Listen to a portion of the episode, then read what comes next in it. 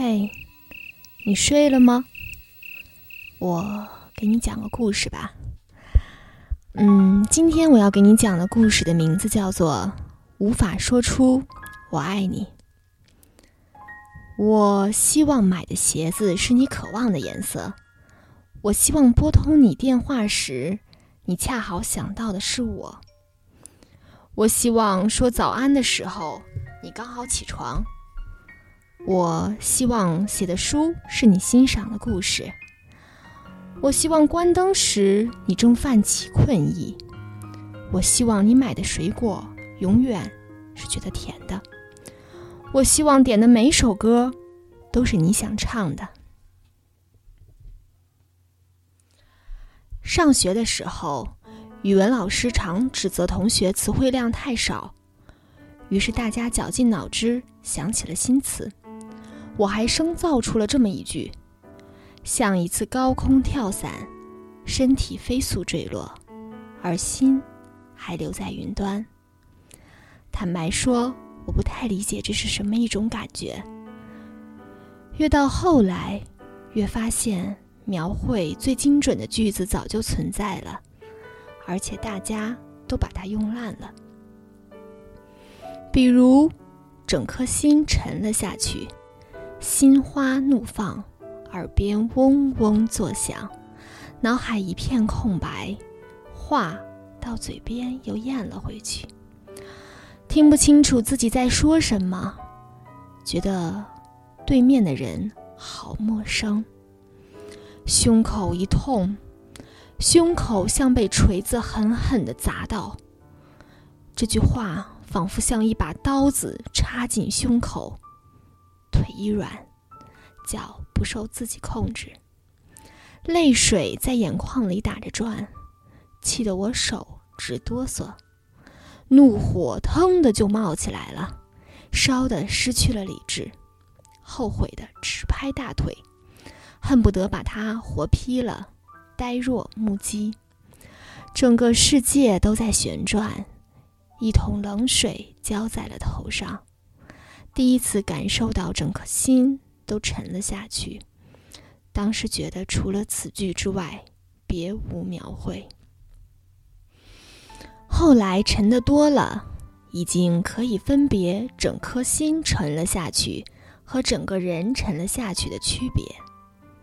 各种下沉，在粘稠窒息的沼泽中沉了下去，在无边黑暗中沉了下去，在不见底的深海中沉了下去，在冰冷的阳光中沉了下去，在流沙中沉了下去，在脆弱的气泡中沉了下去。接着发现。描绘只能靠经历来解决了。很多情况的表达方式是一样的，只有细微的差别。没有经历过，就无法陈述出不同。看到小清新，不要说矫情；看到二逼段子，不要说脑残；看到文艺范儿，不要说装逼；看到诗歌。不要说无病呻吟，看到意识流，不要说傻逼。每个人有自己的表达方式，如果你不喜欢，只能说明它不是为你而准备的。你可以不接受，这是一种自由。但不屑和抨击翻到另外一个世界观，只能说明你的无知和武断。大家都要尊重别人对各自仅猜生命的表达。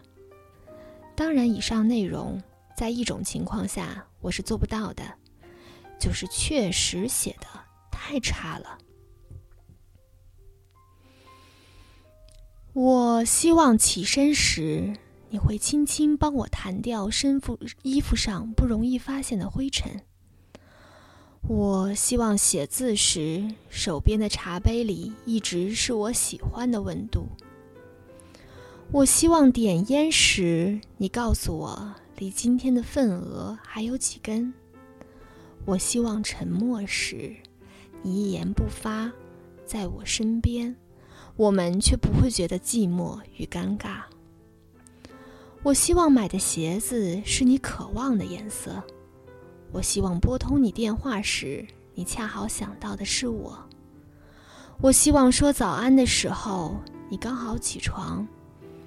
我希望写的书是你欣赏的故事。我希望关灯时你正泛起困意。我希望买的水果你永远觉得是甜的。我希望点的每首歌都是你想唱的。如此多的希望，琐碎零散，每个都不同，但它们悄然地发生着。你没有能力明确标明的进程，这就像一杯水和一杯沙子倒在一起，哪怕失手跌落，沙子依旧是湿的，水依旧混着颗粒。爱情是渗透到生活里去的，就像你觉察不到血液的流淌，但你一定知道它在全身流淌。大张旗鼓、大动干戈，一定是有问题的。这就像人家原本是块面包，你硬生的切开了，塞了鸡蛋、火腿，活活变成了三明治。结局一般都是咆哮的。好端端的一个三明治，你抽走了一片面包，老子的鸡蛋、火腿撒了一地。你知道不知道？大家不要做三明治，去把自己的一杯水慢慢倒进沙子里去。不要问我倒错杯子该怎么办，因为我只是一个三明治。